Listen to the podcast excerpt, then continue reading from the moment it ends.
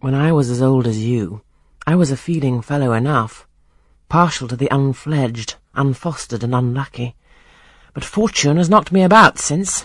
She has even kneaded me with her knuckles, and now I flatter myself I am hard and tough as an india-rubber ball. Pervious, though, through a chink or two still, and with one sentient point in the middle of the lump. Yes. Does that leave hope for me? Hope of what, sir? Of my final retransformation from india-rubber back to flesh?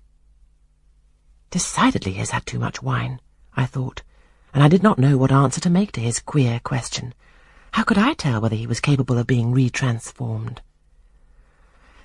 You look very much puzzled, Miss Eyre, and though you are not pretty any more than I am handsome, yet a puzzled air becomes you. Besides, it is convenient, for it keeps those searching eyes of yours away from my physiognomy, and busies them with the worsted flowers of the rug. So puzzle on. Young lady, I am disposed to be gregarious and communicative tonight. With this announcement, he rose from his chair and stood leaning his arm on the marble mantelpiece.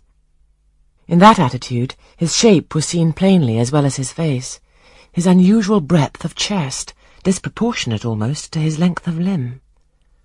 I'm sure most people would have thought him an ugly man, yet there was so much unconscious pride in his port, so much ease in his demeanour, such a look of complete indifference to his own external appearance, so haughty a reliance on the power of other qualities, intrinsic or adventitious, to atone for the lack of mere personal attractiveness, that in looking at him one inevitably shared the indifference, and even in a blind, imperfect sense, put faith in the confidence.